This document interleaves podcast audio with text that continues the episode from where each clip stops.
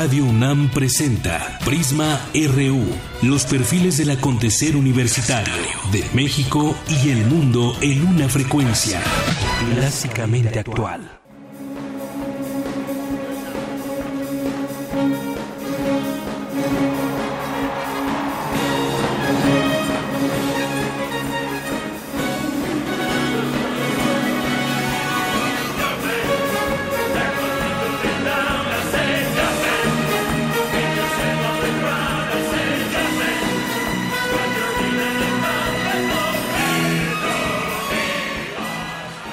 Buenas tardes. Estamos escuchando a la Orquesta Sinfónica de la UNAM con esta canción eh, The Village People y que se estará presentando la UFUNAM el próximo sábado y domingo, sábado 18 y domingo 19 y dedicará sus conciertos a Radio UNAM en su aniversario número 79 y aprovecho para decirles que los queremos invitar a que vayan a ver a la UFUNAM. Para este sábado tenemos nueve pases dobles que estaremos regalando cuatro por Twitter, recuerda nuestro Twitter, arroba PrismaRU, y cinco a nuestro teléfono 55 36 43 39. A las nueve primeras personas que nos llamen se ganarán un pase doble.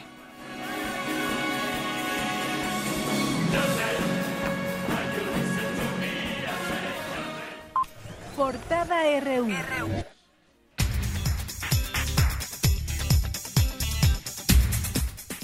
Comenzamos con la información de, la universidad. El Programa Universitario de Derechos Humanos de la UNAM urgió a los poderes ejecutivo, legislativo y partidos políticos a revisar el proyecto para prevenir y sancionar la tortura. Habla su coordinador, Luis de la Barreda Solórzano. Sería muy conveniente que en cada oficina de los cuerpos policiales y de las procuradurías, que en cada dependencia policial o de procuración de justicia se creara una oficina de combate a la tortura. Esta oficina tendría que estar integrada por personas altamente capacitadas en el tema, de criterio muy autónomo, y que esta oficina pudiera recibir denuncias, incluso anónimas, directamente o a través de buzones físicos o informáticos. Investigadores de la máxima casa de estudios hacen un llamado para que se respeten los derechos de los adultos mayores. Más adelante platicaremos al respecto con el doctor Armando Hernández. Y en Información Nacional, el Senado de la República aprueba una ley 3 de 3, por decirlo menos, light, descafeinada, como algunos medios lo han catalogado. También platicaremos al respecto de este tema. El secretario de Educación Pública, Aurelio Nuño, afirmó que la dependencia a su cargo ya audita la nómina del magisterio en cuatro estados. En Michoacán, la CENTE toma comercios, bancos y bloquea vías de tren en su jornada de protesta. El Poder Judicial de la Federación implementó al 100% el nuevo sistema de justicia penal. Al respecto, el titular de Gobernación, Miguel Ángel Osorio Chong, indicó que el siguiente paso es lograr su consolidación. Nuestro actual sistema estaba agotado. El Estado tenía que actuar, tenía que hacerlo de manera conjunta y hacerlo, y hacerlo ya. Debíamos pasar de haber aprobado una reforma constitucional a integrar en los hechos un nuevo sistema penal. Un sistema con el marco jurídico necesario, la infraestructura adecuada y el personal preparado para operarlo. En más información, cae durante un operativo en Colima Fernando Castillo Rodríguez, líder del cártel de Jalisco Nueva Generación. La Procuraduría General de la República confirmó que el día de hoy será repatriado Héctor El Güero Palma, por lo que sigue en busca de algún proceso pendiente contra el narcotraficante. Habla su titular, Areli Gómez. En este momento lo que estamos haciendo primero es ver cómo va a llegar la repatriación de el Güero Palma a, la Ciudad de México, bueno, a, la República Mexicana y eh, en ese momento ya tendremos los elementos necesarios para saber cuál es la determinación de la Procuraduría. Es decir, hasta el momento no hay nada, no hay ningún pretexto para que se pueda detener. Aprueba el Consejo General del INE una norma para que los partidos políticos regresen los montos que no se utilizaron en campaña. Habla la consejera Beatriz Galindo. No es dable pretender, considero, que para los anteriores procesos aplican idénticas reglas que para los futuros. Lo que sí resulta justificable es entender la sentencia con un efecto diferenciado y así está el proyecto de acuerdo que se nos presenta. Por un lado, estableciendo un procedimiento para determinar después de las confrontas cuánto dinero tendrán que regresar por primera vez los partidos políticos y candidatos en un término aproximado de 60 días después de que este acuerdo se apruebe y en su caso quede firme. Y por otro lado, señalando desde hoy, con la oportunidad de vida, cuál será el procedimiento para determinar cuánto deberán regresar en los subsecuentes procesos comiciales. Y si les sobró dinero de su campaña, ¿de verdad lo regresarán? En más información, detienen a implicado de multihomicidio en Cocaxtlán, Puebla. La Comisión Nacional de Derechos Humanos pidió a la Comisión Nacional de Seguridad compensar a la familia de una reclusa que falleció en el Ceferezo 16 de Coatlán del Río Morelos por falta de atención médica. En economía y finanzas, antes del cierre de la jornada y previo al anuncio de la Reserva Federal, el dólar se cotiza en 19 pesos con 25 centavos. La Comisión Económica para América Latina y el Caribe dio a conocer que durante 2015 México captó 75.075 millones de dólares por inversión extranjera directa.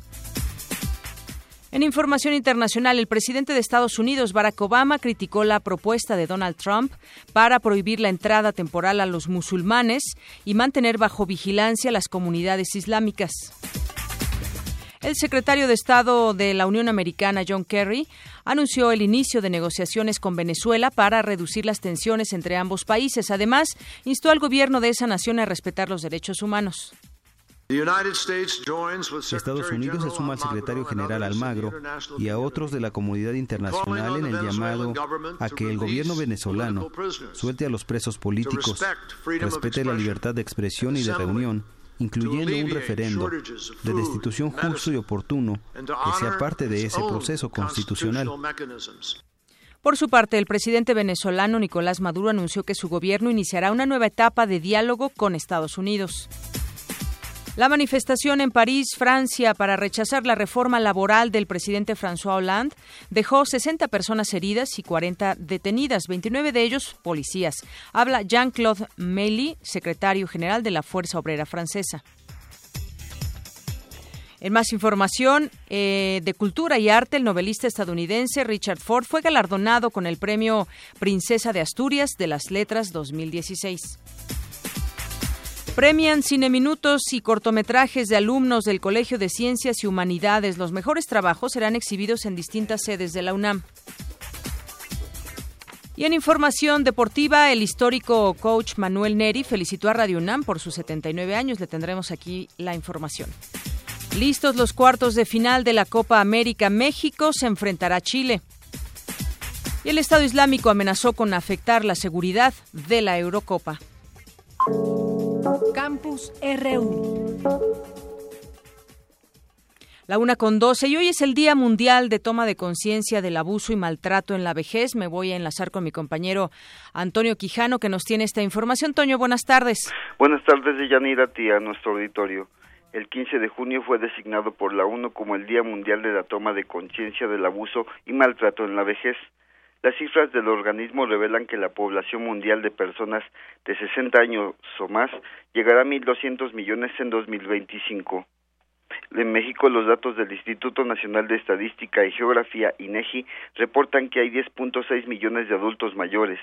Escuchemos al doctor Juan Pablo García Costa, académico de la FES Iztacala, quien analizó para Radio UNAM la problemática social que enfrenta este segmento poblacional. Las pocas cifras que, se tienen hablan de que hay una cifra de un 10 a 15% aproximadamente de la población de adultos, adultos, mayores que sufren maltrato. Sin embargo, a primera vista se antoja esta cifra muy muy baja comparada con la realidad y esto pues tiene que ver con que no es un problema que se denuncie frecuentemente y existe pues un subregistro importante, hay una cifra oscura enmascarada detrás de estas. El experto enumeró los diferentes tipos de abuso contra las personas de la tercera edad. El primer tipo de abuso es el abuso físico, donde hay lesiones físicas, agresiones físicas. El segundo tipo es el abuso psicológico, donde hay agresiones hacia la autoestima, hacia el pensamiento que tiene el adulto mayor de sí mismo. Un tercer tipo es el abuso sexual, cuando hay obligación, cuando se les lleva a tener actividad sexual forzadamente. Otro tipo de abuso es el que se caracteriza por el abandono, el omitir cuidados a un adulto mayor es un tipo de abuso. Un quinto tipo es la explotación financiera. Esto se da en aquellos adultos mayores que cuentan con algún recurso, ya sea económico o material, y son abusados de parte de la gente que está en su entorno, quitándoles o evitando que hagan libre uso de sus recursos. Y un sexto tipo que se considera abuso es el abuso de tipo de estructura. Esto se refiere a cuando ya sea por las organizaciones médicas, las organizaciones sociales, se les omiten cuidados, se les omiten atenciones a los adultos mayores con un carácter discriminatorio por su condición. El doctor García Costa consideró que el marco legal para la protección de la vejez no es suficiente, pero permite identificar y castigar algunas situaciones de abuso. Se estima que entre el 4 y el 6% de este sector ha sufrido alguna forma de abuso y maltrato. Hasta aquí mi reporte de Yanira. Muchas gracias, Toño. Buenas tardes. Buenas tardes. Bueno, pues ya escuchamos algunas de las cifras que hay con respecto a ese tema. Me voy a enlazar vía telefónica con el doctor Armando Hernández Cruz, magistrado presidente del Tribunal Electoral del Distrito Federal. Doctor, buenas tardes. ¿Qué tal? Buenas tardes, me da mucho gusto saludarle. Igualmente, bueno, ya escuchábamos algunos algunos datos de este acerca de este tema. Hoy el Día Mundial de Toma de Conciencia del Abuso y Maltrato en la Vejez, pues eh, hay explotación financiera, maltrato físico y sin embargo hay un marco legal que es de alguna manera permisivo. ¿Cómo ve usted este tema? Ese es el asunto. Hay un marco legal que trata de tener una tendencia hacia la protección de los derechos de las personas adultas mayores, pero creo que el problema es que no es del todo conocido en términos generales, hasta por las autoridades que lo aplican, pero sobre todo por las personas que llegan a este segmento de edad que no conocen o no saben que tienen derechos específicos como un grupo de la población, un grupo en el que se hace énfasis en una protección especial, en una atención debido a la situación de vulnerabilidad que pueden enfrentar eh, en relación a la, edad que presentan. Y existe como en todas las ramas del derecho en el derecho social que derechos que son exclusivos para un grupo o segmento social que ellos deben conocer y aprender también a exigir y, y hacerlos valer. ¿Se tienen datos, doctor, acerca de cuál es el, la causa o cuáles son las eh, los parámetros? ¿Hay más explotación financiera y más maltrato físico? ¿Cuál es el porcentaje que, que se da con los adultos mayores? Eh, bueno, más que los datos de esto, hace rato escuchábamos ya una parte de donde se daban estos datos, yo lo que creo que es importante es visibilizar el problema que enfrentan los eh, adultos mayores en su interacción social. Eh, su condición de vulnerabilidad está dada precisamente por el aspecto del desarrollo físico que tienen y las dificultades a las que se enfrentan día a día eh, hay que tomar en cuenta que está, bueno, desde una convención interamericana sobre la protección de los derechos humanos para las personas adultos mayores, está también un instrumento declarativo en el sistema de Naciones Unidas. Y a nivel de, interno de nuestro país tenemos dos instrumentos que son fundamentales, la ley de los derechos de las personas adultas mayores y la equivalente para el Distrito Federal. Así es, y hay un punto difícil porque a veces ellos no son los que denuncian, sino terceras personas, a veces los tienen amenazados y es difícil que vayan los adultos mayores a poner algún tipo de queja o denuncia ante las autoridades.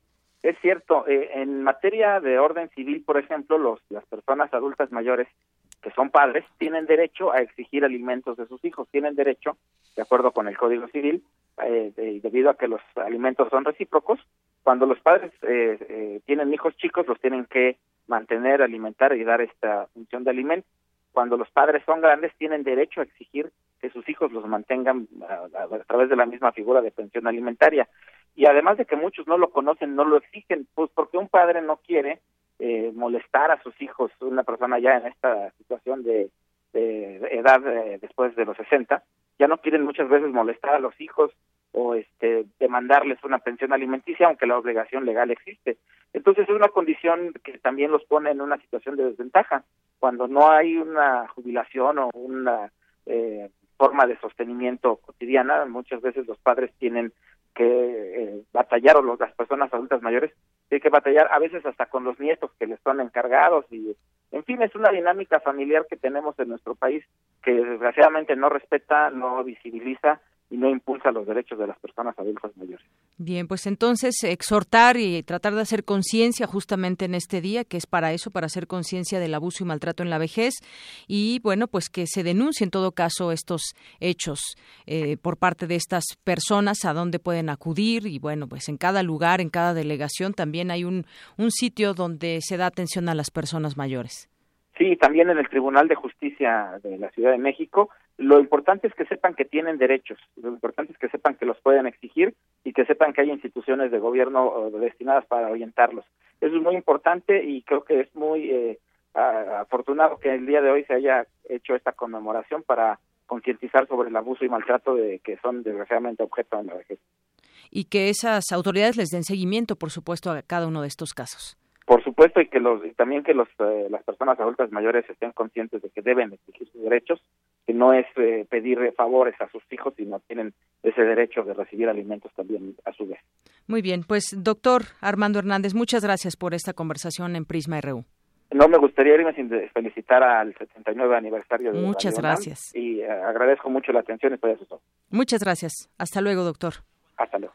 Buenas tardes. Una con 19 minutos. Bueno, pues ya, ya tenemos algunos ganadores. Síguenos eh, llamando, enviándonos por Twitter aquí a, Prisma, arroba Prisma RU, para que se ganen estos boletos para el próximo sábado 18, donde tocará la OFUNAM y en el marco del 79 aniversario de esta emisora. Bueno, y me voy a enlazar ahora con eh, Juan Pardinas, él es presidente del Instituto Mexicano para la Competitividad. Muy buenas tardes, Juan.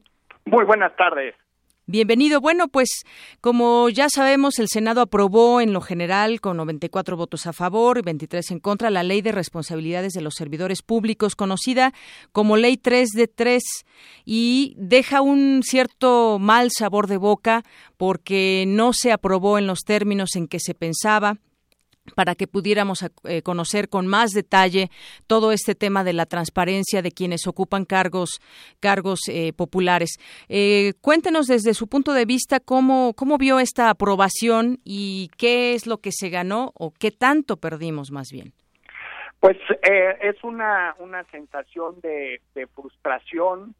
Sí se se avanzó algo, se mejoraron las condiciones para evaluar las conductas de los servidores públicos, pero también eh, quedó muy lejos de las aspiraciones que teníamos los ciudadanos de ver la posibilidad de que se presentara la declaración patrimonial, cuánto tienen los servidores públicos, cómo va este la evolución de esta situación patrimonial de los servidores públicos, cuánto eh, casas tienen, cuántos son sus recursos financieros, cuántos son sus ingresos adicionales, además de su trabajo en el gobierno, y además los, también la declaración de intereses, había la enorme oportunidad que pusieron el, el PAN y el PRD sobre la mesa de que esto avanzara, porque convirtieron los formatos de la declaración 3 de 3 en artículos de la ley, y ya estaba ahí, se, se lo vimos había la posibilidad de que México se pusiera al día como ocurre en la mayoría de las democracias del mundo,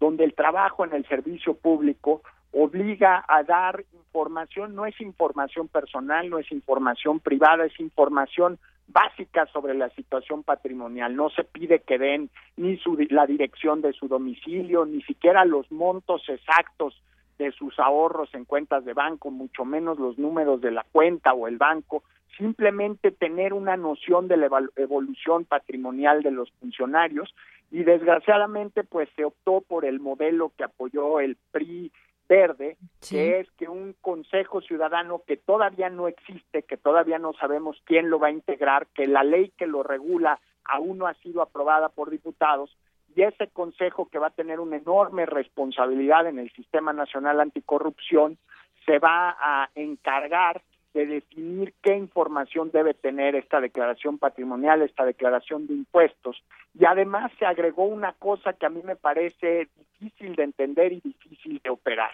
Tenemos que partir de la idea de que la corrupción existe en la interacción entre el, entre el gobierno y el sector privado y el sector privado es parte del problema y debe ser parte de la solución. Pero la manera en que lo encauzaron los senadores me parece muy sorprendente. Por ejemplo, estipularon que otros de las personas que van a tener que entregar su 3 de 3 no solo van a ser los dueños o accionistas de empresas que tienen contratos con el gobierno, sino también sus trabajadores. Estábamos revisando en Compranet, hay cerca de 170 mil empresas que le han vendido al gobierno. Entonces, imaginemos, de acuerdo a lo que está planteando el Senado, que yo creo que es tan absurdo que no va a funcionar en diputados, pero que los trabajadores de 170 mil empresas que le venden al gobierno van a tener que presentar su declaración patrimonial y su declaración de intereses. Pues parece francamente absurdo. Hay que eh, buscar que se mejoren las condiciones para reducir también la corrupción en el sector privado, transparentando contratos, transparentando los concursos en los que se asignan los contratos, garantizar mayor competencia, a la hora que se asigna a una empresa un, contrato, una concesión de gobierno. Creo que ahí es donde nos deberíamos enfocar para reducir la corrupción en la interacción entre el sector privado y la autoridad no exigiéndole, pues yo creo que un buen porcentaje de la población mexicana su 3 de 3. El objetivo del 3 de 3 era que gobernadores, secretarios de Estado, eh, gente que fuera, tuviera posiciones de elección popular, senadores y diputados, se vieran obligados pues a enfrentar y dar estos datos sobre su propia biografía y su situación patrimonial. No es que cambiáramos el himno nacional y que por cada eh, hijo que tiene la patria tengamos que hacer un 3 de 3 y así quedó la redacción en el Senado. Es de pues de una interpretación complicada, vamos a ver cómo evoluciona la discusión en diputados, pero evidentemente esta no es la ley por la que firmamos 630 mil ciudadanos. Así es, era, era sumarse simplemente a la transparencia. Ya decía Pablo Escudero que eh, de hacer pública toda esta información que se pedía pondría en riesgo a los funcionarios ante posibles grupos delincuenciales. Ya lo, ya lo explica usted, no es así, dado que no se pedían cierto tipo de detalles. Simplemente parecería ser que estos dos partidos no se sumaron a ese esfuerzo que hay por un grupo muy grande y cada vez más grande de ciudadanos también. Así es, es una excusa del PRI verde para no avanzar en temas de transparencia y ahora endosarle a 170 mil empresas y a sus empleados la responsabilidad de presentar el 3 de 3, cuando lo que estábamos pensando era que los senadores fueran los que los presentaran, que los gobernadores, que los secretarios, los miembros del gabinete. Efectivamente. Bueno, pues seguiremos en el tema. Esto no se termina. Vamos a ver cómo se da también la discusión, como, como ya decía usted, en la Cámara de Diputados. Muchas gracias, Juan. Muchas gracias. Buen día. Hasta luego. Muy buena tarde. Juan Pardinas es presidente del Instituto Mexicano para la Competitividad y además uno de los impulsores de la Ley 3 de 3. Es la una con 26 minutos. Vamos un corte y regresamos. ¿Sabías que... La Facultad de Artes y Diseño y el órgano político administrativo en Xochimilco firmaron un convenio general para rescatar la imagen de Xochimilco, especialmente el centro histórico y de Tulyehualco. Queremos conocer tu opinión. Síguenos en Twitter como arroba PrismaRU. Para nosotros, tu opinión es muy importante. Síguenos en Facebook como PrismaRU.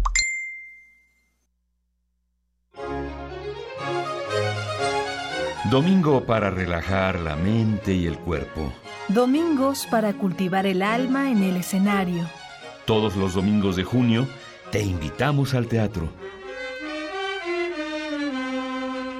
Defendió a los indígenas de la Sierra Sur de Oaxaca en contra de los abusos clericales.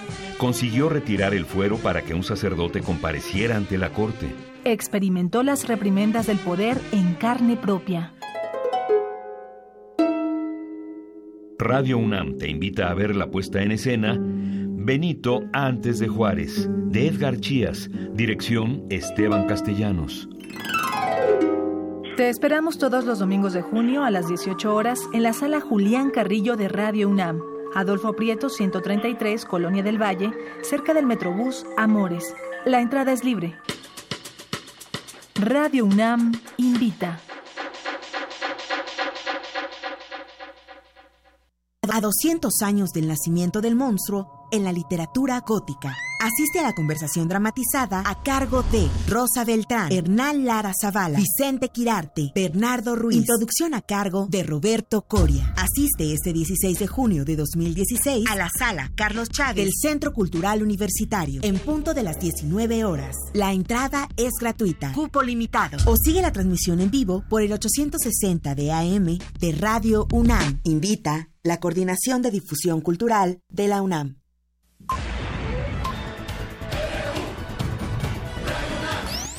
Prisma RU.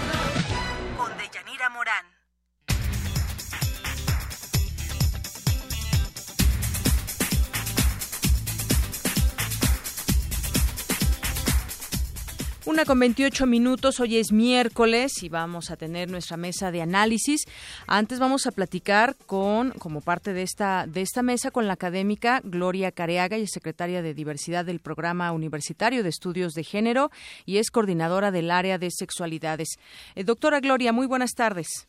Hola, ¿qué tal? Muy buenas tardes, Dianira. ¿Cómo estás? Muy bien, muchas gracias. Bueno, pues el Ejecutivo anunció, anunció el mes pasado que enviaría al Congreso una iniciativa de reforma para incluir en el artículo cuarto constitucional el derecho al matrimonio igualitario como lo determinó la Suprema Corte de Justicia de la Nación. ¿Cómo lo ve usted desde su punto de vista esta, esta posibilidad? Porque además sabemos que hay ya algunas leyes en los estados, pero cada una está en muchas ocasiones a interpretación y no se tienen los derechos iguales en todos los estados. Así es, yo creo que esta iniciativa de la presidencia es muy importante en cuanto que facilita realmente el proceso que ya la Corte había dictaminado el año pasado. Nos parece que esta iniciativa es un paso muy, muy importante en nuestra sociedad para reafirmar la intención de crear una cultura de derechos humanos en nuestro país. Yo creo que ha sido un pendiente que hemos venido arrastrando desde hace muchos años y que es muy importante que iniciativas como esta pues tengan un respaldo social importante, dado que se trata de un movimiento social que ha venido luchando por sus derechos desde hace más de 30 años y que es hora de que se le escuche, ¿no? Creo que en México la interlocución con los movimientos sociales no ha sido fácil en, la historia de nuestro país, pero me parece que estos este sector se ha dejado atrás el pecado y la enfermedad para constituirse en interlocutores legítimos con las autoridades. Entonces, me parece que el, reconocimiento de estas parejas realmente pues es un paso que ya se había dado a partir de la iniciativa que se impulsó en la Ciudad de México desde 2009 y que con la resolución de la Corte del año pasado pues le dio este carácter nacional que hoy el presidente está reafirmando. Doctora, eh, pues se busca reconocer como un derecho humano que las personas puedan contraer matrimonio sin discriminación alguna. ¿Está preparado nuestro país y por qué se lo pregunto? Yo pensaría que sí, pero ya vimos algunos sectores, como el caso de la Iglesia, algunos otros grupos que se manifiestan en contra y uno pensaría que, pues en pleno, en este siglo, pues no, no se dieran esos puntos de vista y, y sobre todo no solamente puntos de vista, sino acciones en contra de la comunidad homosexual? Pues mira, este, las encuestas recientes que han salido después de esta de la presentación de esta iniciativa han ido alrededor del 62, 63% de la población a, favor. Entonces, no me extraña que que la iglesia, que algunos sectores religiosos tengan una postura mucho más rígida en contra en cuanto que realmente han, han confundido, yo digo, o han querido confundir el matrimonio religioso con el matrimonio civil. Yo estoy clara de que lo que se está buscando es la protección de los derechos, no tocar la figura del matrimonio religioso y que yo creo que aquí eh, está marcando precisamente esta necesidad tan clara que tenemos del mantenimiento de un Estado laico en donde se separe lo, estatal de lo religioso. Entonces me parece que, que estas voces que algunos prelados han levantado, pues afortunadamente ni siquiera es una voz unánime, hay hay varias voces de religiosos que se han manifestado también en contra de esta homofobia que se ha tratado de levantar en la ciudadanía. Y, y en ese sentido yo creo que pues nos está hablando de que efectivamente en el país hay una mayoría de personas que estarían a favor de esta iniciativa y que pues son tal vez como podría decir como alarmas urgentes que se están levantando ante un hecho que necesariamente pues ya tiene que quedarse en, en las leyes, ¿no? Así es. Bueno, pues es algo que ya está en la mesa. Vamos a ver cómo va evolucionando. Doctora, pues muchas gracias por esta conversación aquí en Prisma RU.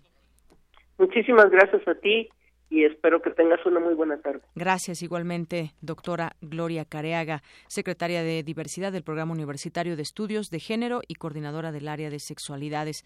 Muchas gracias. Vamos a escuchar este Vox Populi que Prisma RU realizó con este tema. Respetarnos y mientras no nos faltemos respetos sin importar la preferencia sexual, pues estamos bien. Creo que ante todo primero el amor, el respeto y listo. No hay ningún problema, se les respeta. No, eh, cada quien es libre de ejercer su sexualidad como quiera, sin problema. Ay, pues lo mismo que, cada quien tiene el derecho de vivir con quien le plazca y que no hay, para mí no hay ningún problema. Bueno, yo creo que ya actualmente cada quien es libre de escoger su pareja, sea hombre, sea mujer. Pues sí, porque nuestra cultura es muy diferente. Estamos viviendo, hay que estar conscientes que estamos viviendo otra época también. No estoy de acuerdo, pero sin embargo, pues hay que aceptarlo. Yo digo que pues, también, no sé, creo que tienen los mismos derechos que cualquier otra persona. Bueno, que una mujer, un hombre al casarse. No estoy en contra de ellos, estoy a favor de eso. No, pues cada quien sus preferencias y su es respetar a cada persona con, su, con sus preferencias sexuales que tenga.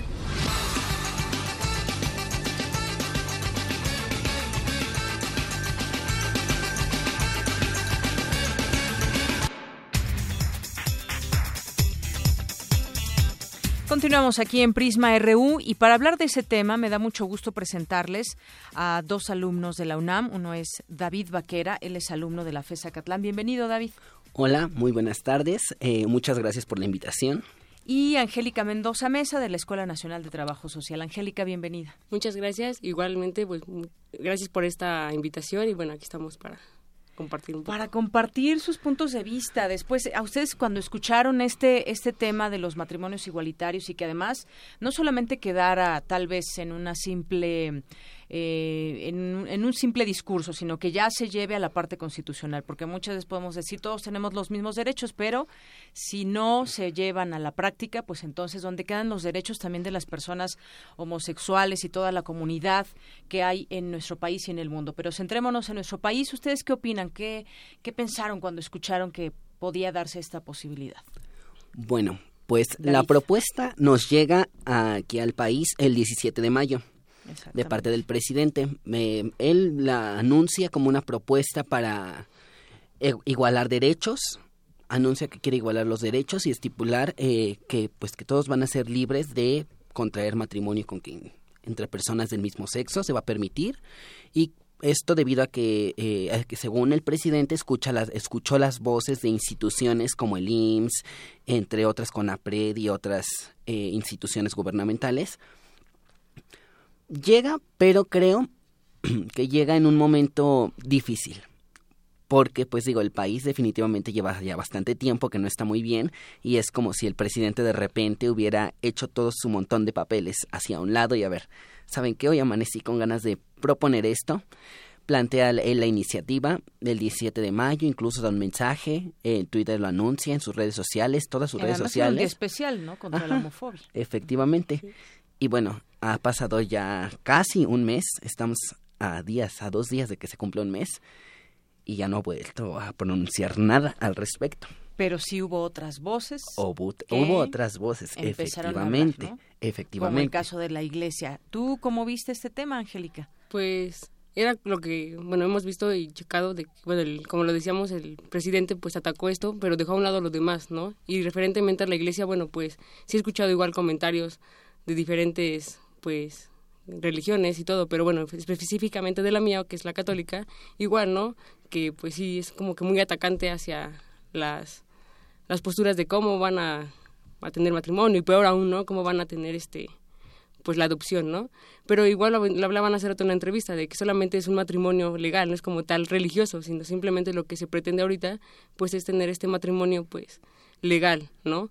Pero como lo decíamos, ¿a quién se le hizo esas entrevistas, no? ¿A quién le preguntó si sí realmente se necesitaba o no se necesitaba esta ley por el momento, ¿no? En el momento, porque lo, hay muchísimos temas que no se han resuelto, muchísimos problemas que sufre México día con día y que a final de cuentas no, no lo ven, ¿no? Comentábamos también de lo de la lo que pasó en Orlando, sí. de que igual, ¿no? Entonces ya nuevamente el presidente los apoya, pero pues en Veracruz sucedió algo igual, no hubieron tantos muertos como en Orlando, pero pues ¿dónde También fue en la... un lugar, eh, en un antro gay, ¿no? Fue Efectivamente. en Veracruz nos habló tanto, pero no hay que perder de vista este tipo de cosas que además, qué bueno que mencionas lo de Orlando, en algún momento se dijo, incluso el propio padre, que había sido por cuestiones homofóbicas de este joven que llevó a cabo esta matanza. Y ya lo, vi- eh, lo preguntabas muy bien en la entrevista, que si la sociedad estaba lista.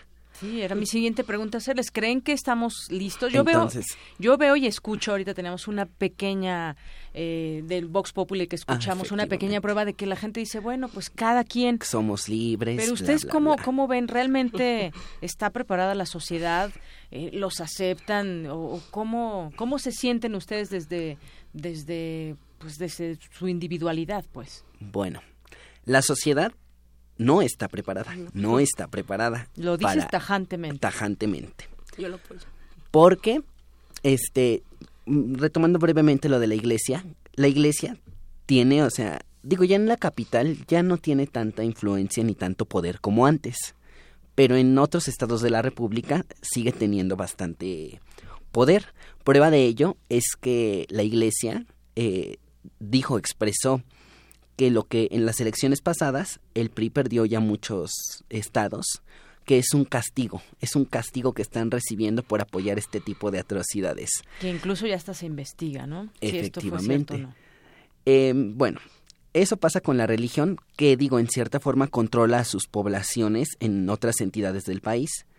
Aquí en la capital, digo, quizás se vea un poco menos, pero no deja de estar presente. Ahorita que comentábamos lo de Orlando, eh, pasa lo de Orlando. Muy desafortunado el incidente, muy desafortunado que haya sido por eh, cuestiones homofóbicas, pero, este, o sea, aquí en México se leían los comentarios. Digo, yo soy fiel seguidor de las redes sociales, como creo que varios internautas de mi edad. Este, y leía comentarios, ¿no? Muy agresivos, donde yo decía, yo, o sea, donde yo fue que llegué a la conclusión de esto, de que no estaba lista la sociedad Por para ahí esto. alguien dijo algo tan desafortunado como que qué lástima que fueron solo 50. Efectivamente, y no 100. Afortunadamente, ya lo separaron de su cargo porque Sí. fue un... ah, tenía un, cargo funcionario. político, un funcionario en Jalisco. Entonces, pues la sociedad no está lista porque digo, falta primero educación. No puedes decirle a una minoría, ok, te voy a dar permiso de que hagas, de que ejerzas un derecho, De que legalices. de que una legalices situación. una situación y tú no te preocupes, tú has oídos sordos a las opiniones de los demás. Pues no puedes hacer oídos sordos cuando hay crímenes de homofobia, ¿no? Que igual eh, leí hace poco que México había rebasado eh, a Rusia en cuestiones homofóbicas. Y vaya, que en Rusia se han dado muchas situaciones homofóbicas. Efectivamente, yo creo que desde la política estuvo como mal planteado porque México siempre ha sido como ese primo, el primo que ve a los demás que estrenan algo y lo quiere estrenar él, ¿no? Entonces, pasado con Estados Unidos e inicia su propuesta de matrimonios eh, igualitarios, después se ven gobiernos de Colombia, gobiernos de América eh, del Sur, y dice México, no, yo no me quedo atrás, con permiso, eh, a todas las demás situaciones carpetazo, yo, pro- yo propongo esto. Muy bien. Bueno, si te parece, vamos a escuchar también a, a Angélica, que tocaba un tema importante. Decías, yo en la religión que pertenezco soy católica y parecería terrible que esos eh, jerarcas, líderes católicos, mm, quieran sacar a algunos de, de ese reino de Dios, ¿no? Que se supone que todos cabemos y que todos tenemos derechos y que todos somos iguales, pero parecería incongruente que ahora digan, no, pues bueno, no se pueden casar porque pues no, no, no, no estamos preparados y cómo es posible que una mujer con una mujer, ¿cómo, ¿tú cómo lo has vivido? ¿Cómo te sientes en esta situación? Pues sí, desde la familia sí es como un ataque porque pues sí, no podemos como expresarlo al 100, por lo mismo de que tanto mis padres como sus familias son de esta religión, pues es así como, no, pero es que eso no es de Dios, en la Biblia dice que hombre con mujer, ¿no? Pero bueno, este, igual checando eso de la religión y todo, en, una, en un mensaje que dio el Papa Francisco cuando ya se iba para Roma, él decía que si una persona es gay y busca al Señor con buena voluntad, ¿quién soy yo para juzgarla? ¿No? Entonces yo creo que él hace como esta afirmación de que no se les tiene que juzgar a los homosexuales, porque al final de cuentas, pues, también la Biblia lo dice, ¿no? Hay que amarnos los unos a los otros y pues yo creo que es lo principal, ¿no? Si quieren este pues el amor, yo creo que es lo principal, ¿no? Y yo creo que también es muy válido porque pues si lo vemos, yo creo que los matrimonios que se han hecho, yo creo que heterosexuales han tenido una cantidad extremada de divorcios, ¿no? Extrema de divorcios. Y en todo caso, a quien sí hay que juzgar sería a los casos de pederastia dentro de la iglesia, ¿no? Que ese, bueno, pues es otro tema, pero ahí sí la ley los debería de juzgar. Ya nos tenemos que ir muy brevemente. ¿Con qué te quedas, David? ¿Qué nos puedes decir acerca de, en general, todo esto que, que hemos visto con este lanzamiento, de esta posibilidad de legalizar los matrimonios igualitarios, desde tu punto de vista y tú también como persona de esta comunidad? Bueno, em, la iniciativa está bien planteada. No está mal abrirle la puerta a un sector de la comunidad para que ejerza un derecho que ha pedido ejercer, ok pero no le puedes abrir una puerta a, unas, a un grupo de personas si adentro los está esperando un perro ahí rabioso. ahí. Sí. Y como te gusta, pero tienes... Pero, me, o sea, sí, no, no llega en buen momento. No llega en buen momento porque no está, eso es con lo que yo me quedo. La sociedad no está lista para este tipo de iniciativas. Necesitaría primero atacar otras cosas para después impulsar algo como esto. Muy bien. Angélica. Pues yo igual concuerdo que sí es muy buena la, iniciativa que se está dando, pero no es el momento correcto, no es el momento exacto. Y pues yo creo que igual sería como retomarla y realmente, bueno, como trabajadora social, checar si realmente está apta para todos o no, hacer esta investigación. Y bueno, nada más leerlo de una frase que encontramos que decía, si existiera una prueba de ADN que determinara si un bebé naciera gay, los cristianos o católicos estarían en contra o a favor del aborto. Y bueno, esa sería como una respuesta. También en redes sociales ha surgido mucho este, este tema que mencionas. Bueno, pues yo les quiero agradecer mucho David Vaquera, Angélica Mendoza, que nos acompañan de FESA Catlán y de la Escuela Nacional de Trabajo Social, que hayan venido aquí a Prisma RU a darnos su punto de vista siempre importante de nuestros estudiantes de la UNAM. Perfecto, muchísimas gracias por la invitación y por escucharnos, ¿no? Por darnos una voz. Gracias. Hasta luego. 13 con 45 minutos. Vamos un corte y regresamos. Queremos conocer tu opinión. Síguenos en Twitter como arroba PrismaRU. Para nosotros, tu opinión es muy importante. Síguenos en Facebook como PrismaRU.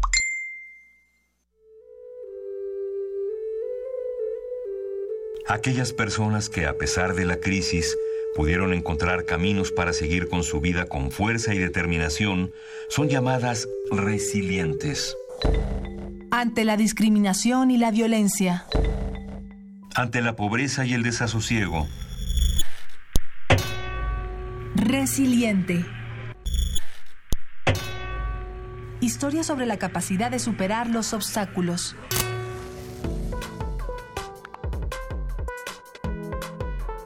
Lunes y miércoles a las 3 y media de la tarde. Por el 96.1 de FM. Historia sobre la capacidad de superar los obstáculos. Resiliente. Resiliente. Radio UNAM. Mucha propaganda casera, mil pesos.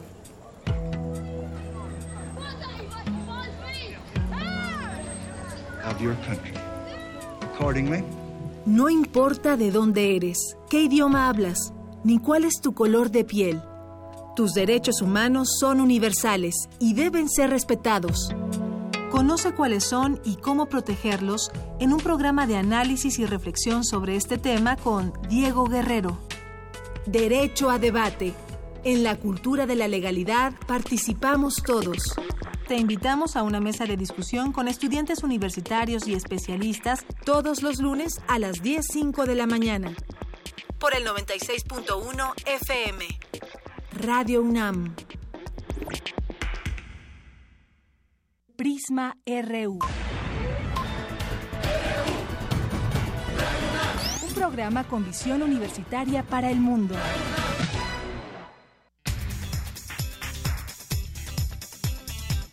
Regresamos una con 48. Ayer estuvimos en nuestro festejo de Radio UNAM y bueno, se nos quedó mucha información que compartir con ustedes, pero hoy retomamos porque seguimos festejando durante todo este mes. Mi compañera Cindy Pérez nos realizó la siguiente nota, la siguiente información de los momentos históricos de Radio UNAM. Vamos a escucharla.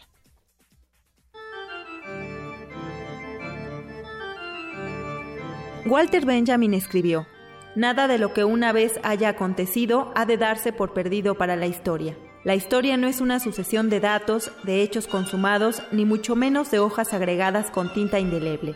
Es la búsqueda de comprensión no solo como añoranza, sino como entendimiento del presente. Y es así como vemos hoy a Radio UNAM, acercándonos a su pasado, sus memorias, épocas y huellas, y aunque es imposible resumir todos sus grandes momentos, existen tres que no pueden olvidarse sin hacer una remembranza.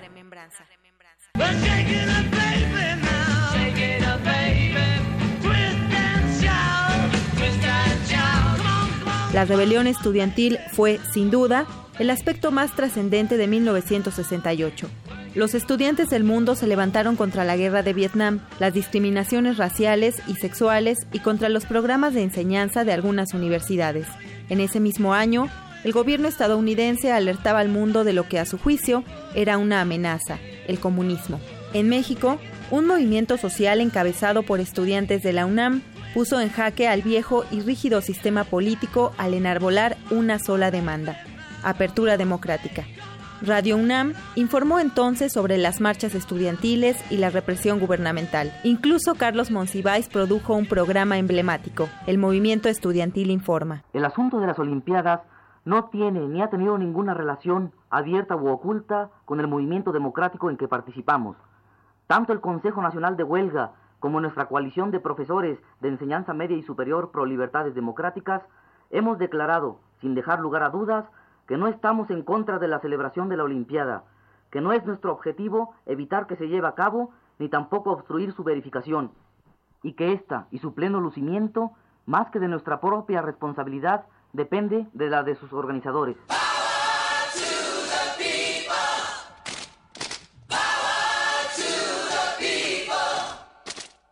En 1976 se produjo el golpe de Estado que destituyó al gobierno democrático de Isabel Martínez de Perón en Argentina. En nuestro país, el periodo de Luis Echeverría se vio marcado por la crisis económica, el fuerte gasto público, el endeudamiento y la devaluación de la moneda. En el otoño de ese mismo año, Radio UNAM dejó Ciudad Universitaria y el 11 de octubre el entonces rector Guillermo Soberón inauguró las nuevas instalaciones de la estación, ubicadas hasta el día de hoy en Adolfo Prieto 133, Colonia del Valle.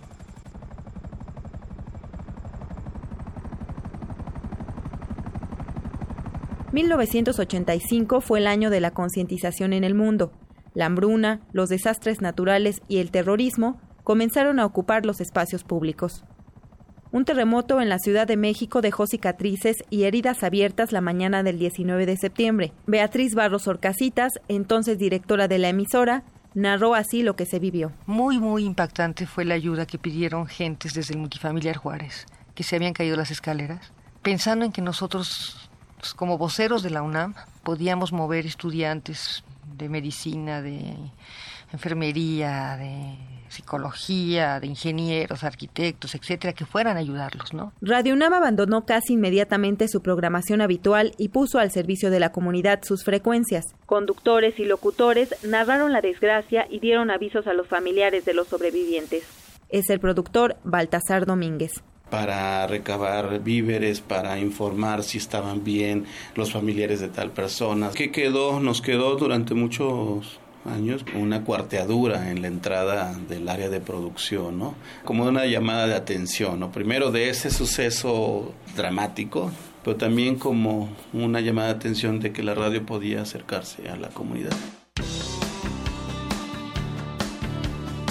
Desde sus inicios y hasta hoy, Radio UNAM ha sido un espacio donde concurren todas las ideas, un punto de encuentro plural entre los ciudadanos y la universidad. Para Radio UNAM, Cindy Pérez Ramírez. Clásicamente actual. Una con 53 minutos. Gracias, Cindy. Nos vamos ahora a la colaboración especial que nos preparó nuestra querida Margarita Castillo sobre Radio UNAM.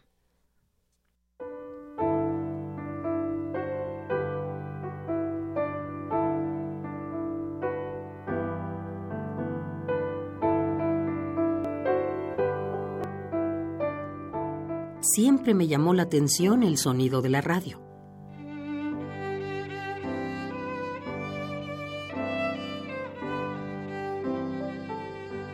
Cuando era chico, en el corredor de la casa con amplios ventanales, el que unía la sala con el comedor, había entre dos jaulas de pájaros y sobre una mesa de patas altas un radio.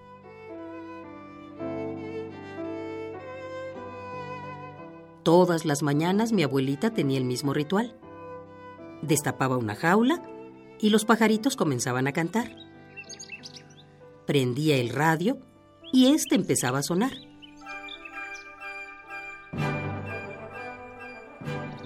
y al final destapaba la segunda jaula. Entonces el pasillo se llenaba de sonidos.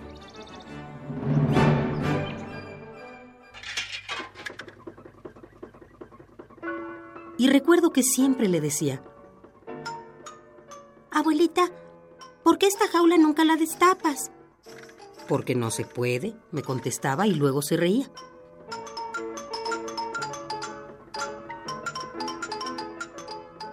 Abuelita, ¿por qué no me dejas ver a las personitas que están allá adentro? Porque se enojan, me respondía, y se volvía a reír. ¿Por qué? Volvía yo a la carga. Porque no quieren que las molestes. Y así hacen bien su trabajo. Ah. Y mientras tú escuches lo que dicen y disfrutes de la música, de grande vas a ser mejor persona.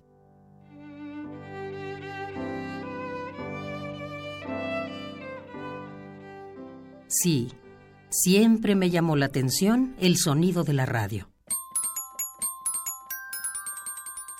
Al principio pensaba, bueno, casi podía haber afirmado, que las personas y la música que yo escuchaba en el aparato las producían personas que habitaban en su interior y que las teníamos en casa, con nosotros.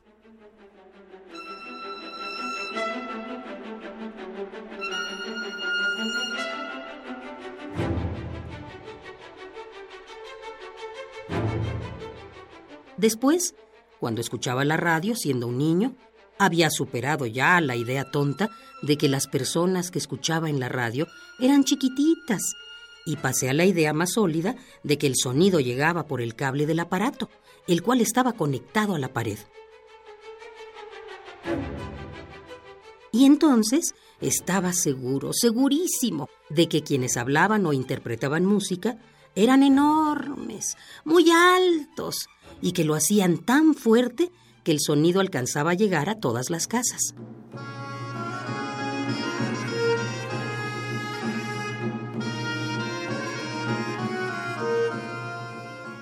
Siendo joven, me reía de buena gana recordando no solo la ingenuidad de mis explicaciones sobre el funcionamiento de la radio cuando era pequeño, sino de la risa de mi abuela. Sabía en ese entonces con certidumbre la verdad técnica. Sabía que el sonido era transformado en ondas, las cuales viajaban en todas direcciones desde el transmisor por el aire, y que esas ondas eran nuevamente transformadas en sonido por el aparato receptor, o sea, nuestro radio, a la hora en que uno lo encendía.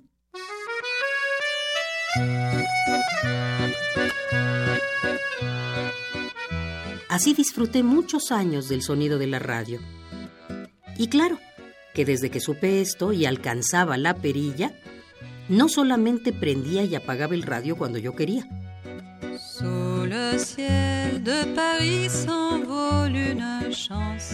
También le cambiaba a la estación que ponía mi abuela, la cual oía antes sin la posibilidad de elección.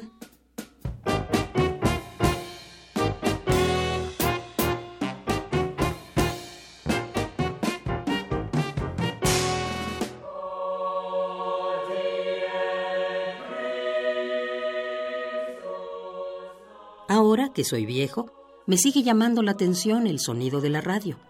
Y pienso, riéndome de mí mismo, que es igual de mágico el hecho de que el sonido se vuelva ondas y que viaje por el aire y que cuando uno prenda su radio, esas ondas nuestro aparato las atrape y las vuelva palabra o música nuevamente, que la mágica idea que yo tenía cuando era chico de que personas muy grandes hablaran o tocaran muy fuerte para que el sonido llegara hasta nuestra casa por el interior de un tubito.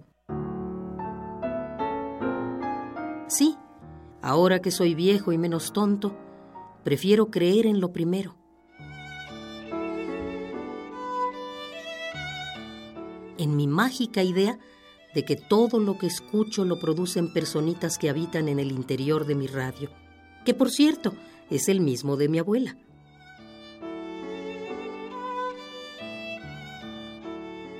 Y a pesar de que con la sintonía puedo elegir escuchar otras estaciones, también he vuelto a escuchar la estación que ponía mi abuela y que por cierto es Radio UNAM. Radio UNAM. Y sí, era cierto lo que ella decía. Escuchando esta estación, he podido ser mejor persona.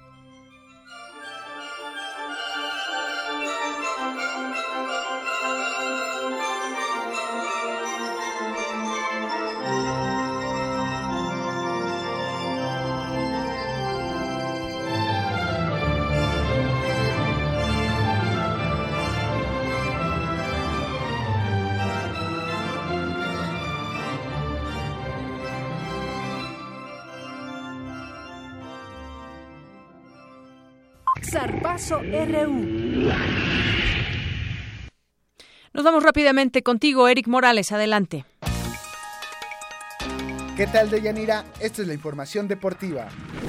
El coach Manuel Neri Fernández es leyenda del fútbol americano de la UNAM y de México. Jugó para los Pumas y como entrenador del equipo auriazul consiguió los campeonatos en 1966 y 1967. En entrevista para Prisma RU aseguró que ser parte de la universidad es un privilegio. Es una cosa increíble, o sea, es una cosa increíble que en la, en, la universidad habiendo jugado en la categoría juvenil con los bachilleres, a nivel de intermedia con el equipo de leyes, a nivel de liga mayor con este con los Pumas. El coach Neri Fernández fue campeón con los Pumas en las campañas 1956 y 1957. Se trató de una experiencia inolvidable, pues entregó el corazón para alcanzar la victoria. Es un privilegio haber sido un, haber sido este Puma y haber sido entrenador de los de los Pumas. Como jugador fui campeón dos años con, con los Pumas. Neri felicitó a Radio UNAM por sus 79 años de vida. Me da mucho gusto que,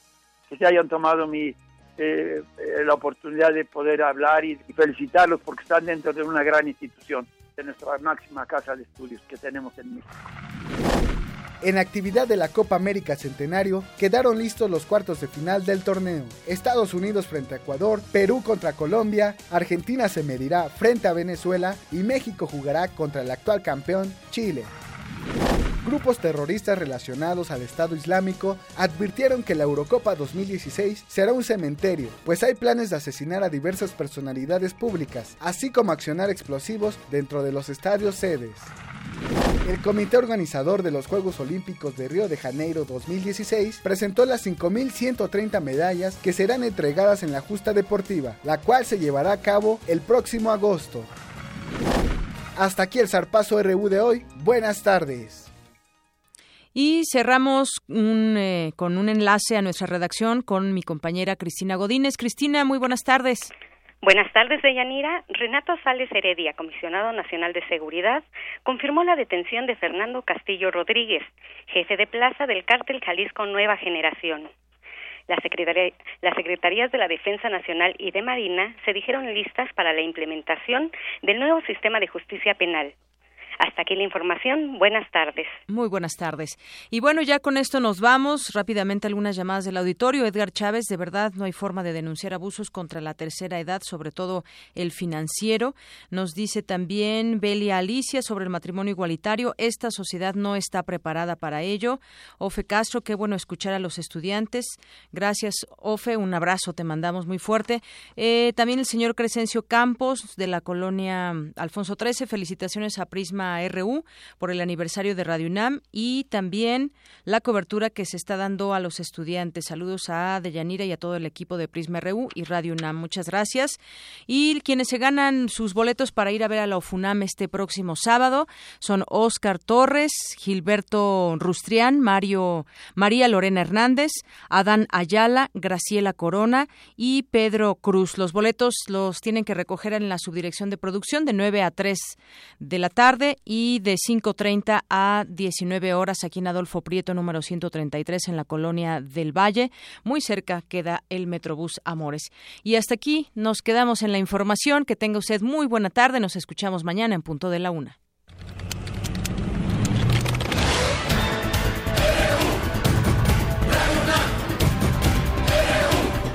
Prisma RU, los perfiles del acontecer universitario de México y el mundo en una frecuencia, de lunes a viernes, de una a 2 de la tarde.